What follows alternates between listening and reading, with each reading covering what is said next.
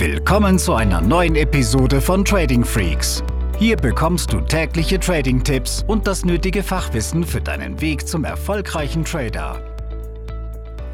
In der heutigen Episode wollen wir uns mit dem Thema Momentum und Volatilität beschäftigen, denn das sind zwei Parameter, die für viele Daytrader eine wichtige Rolle spielen, so eben auch für mein Trading Setup oder eines meiner Trading Setups. Und deshalb gehen wir hier heute auf die Unterschiede und auf die Strategien ein.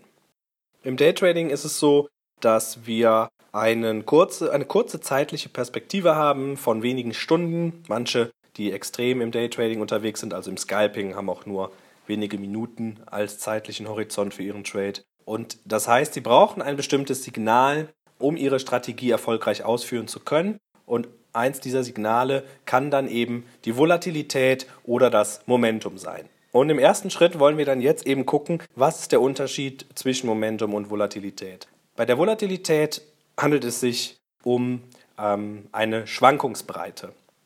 Man setzt die Volatilität oft mit Risiko gleich, weil man sagt, das ist eine Phase, wenn es eine hohe Volatilität gibt, dann ist es ein Risikoindikator, da hohe Kursschwankungen oft Unentschlossenheit an den Märkten signalisieren können und die Kräfte zwischen Käufern und Verkäufern sich ständig verschieben. Aber wenn ich weiß, dass es volatil wird, also ein sehr hohes Volumen im Markt ist, dann kann ich das Ganze auch für mein Trading nutzen, weil der Kurs eben in sehr kurzer Zeit eine ordentliche Strecke macht und ich als Daytrader mir dort vielleicht 10, 20, 30 Punkte herausschneiden kann. Bei der Volatilität ist es so, dass der Kurs eines Basiswertes sehr stark um den Mittelwert schwankt und beide Seiten bedient werden, Long oder Short. Bei Momentum ist es eben so, dass das Volumen ebenfalls sehr hoch ist, aber der Preis nur in eine Richtung geht. Also entweder sehr, sehr stark long oder sehr, sehr stark short. Und hier ist es eben auch wichtig als Trader, dass man sich mit dem Thema Zeiteinheiten auseinandersetzt, denn es gibt Trader, die aus dem 5-Minuten-Chart heraus handeln und es gibt Trader, die aus dem Stunden- oder dem 4-Stunden-Chart heraus handeln. Und hier ist es wichtig zu verstehen, dass die Volatilität vielleicht wenn man sich einen 5-Minuten-Chart anguckt, in einem gewissen Zeitpunkt sehr, sehr stark wird. Aber wenn man dann ins übergeordnete Bild geht, wie zum Beispiel dem Stunden- oder dem 4-Stunden-Chart, dann kann sich das Ganze schon wieder relativieren. Also das ist eben wichtig für den eigenen Trading-Stil, auch das Thema Zeiteinheiten zu berücksichtigen und dann eben zu gucken, ja, in welcher Zeiteinheit ist die Volatilität denn überhaupt hoch oder ist es übergeordnet gar nicht viel wert. Für mich ist es so, dass ich die Volatilität einerseits an den Kerzenausprägungen beurteilen kann. Das bedeutet, wenn ich eine sehr, sehr große, lange Kerze habe in einer bestimmten Zeitperiode, dann weiß ich, dass in dieser betrachteten Zeiteinheit, in dieser Kerzenperiode die Volatilität dann eben höher war als die letzten, beziehungsweise auch wieder auf den Mittelwert der ganzen Kerzen bezogen ähm, war.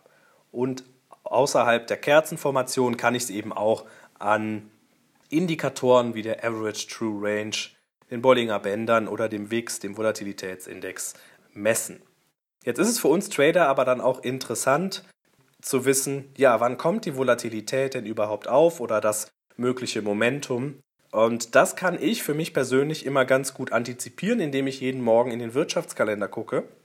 Denn die Wirtschaftskalender zeigen mir als Trader, welche Events am heutigen Tage zu erwarten sind und sie zeigen mir zeitgleich auch neben der Uhrzeit, welcher Basiswert davon betroffen sein wird. Das sind in der Regel Währungen, aber es können eben auch Aktienindizes sein, wenn wir mal zum Beispiel an die Non-Farm Payrolls denken.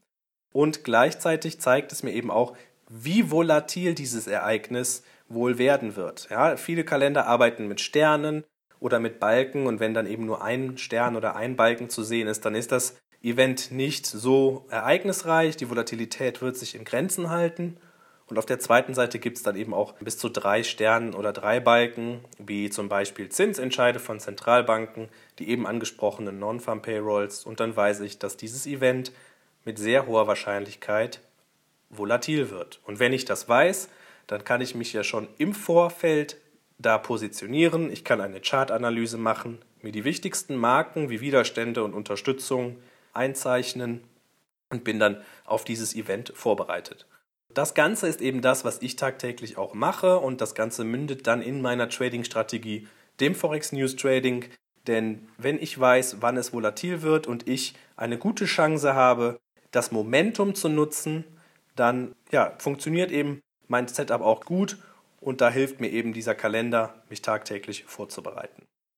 Wenn du das Forex News Trading erlernen möchtest, dann schau mal auf unserer Seite tradingfreaks.com vorbei. Du wirst es sowohl in einzelnen Blogbeiträgen finden, aber dann natürlich auch in voller Ausprägung in unserer Trading Lounge oder auch im Online-Kurs. Schau es dir mal an, es bietet sehr, sehr gute Möglichkeiten und ist sowohl von Anfängern als auch Fortgeschrittene geeignet. Aber auch da gilt natürlich Disziplin, harte Arbeit und dann hast du eine wahre Chance. Bis zum nächsten Mal. Diese Episode ist zu Ende. Abonniere diesen Kanal für noch mehr Trading-Tipps und schau vorbei auf tradingfreaks.com.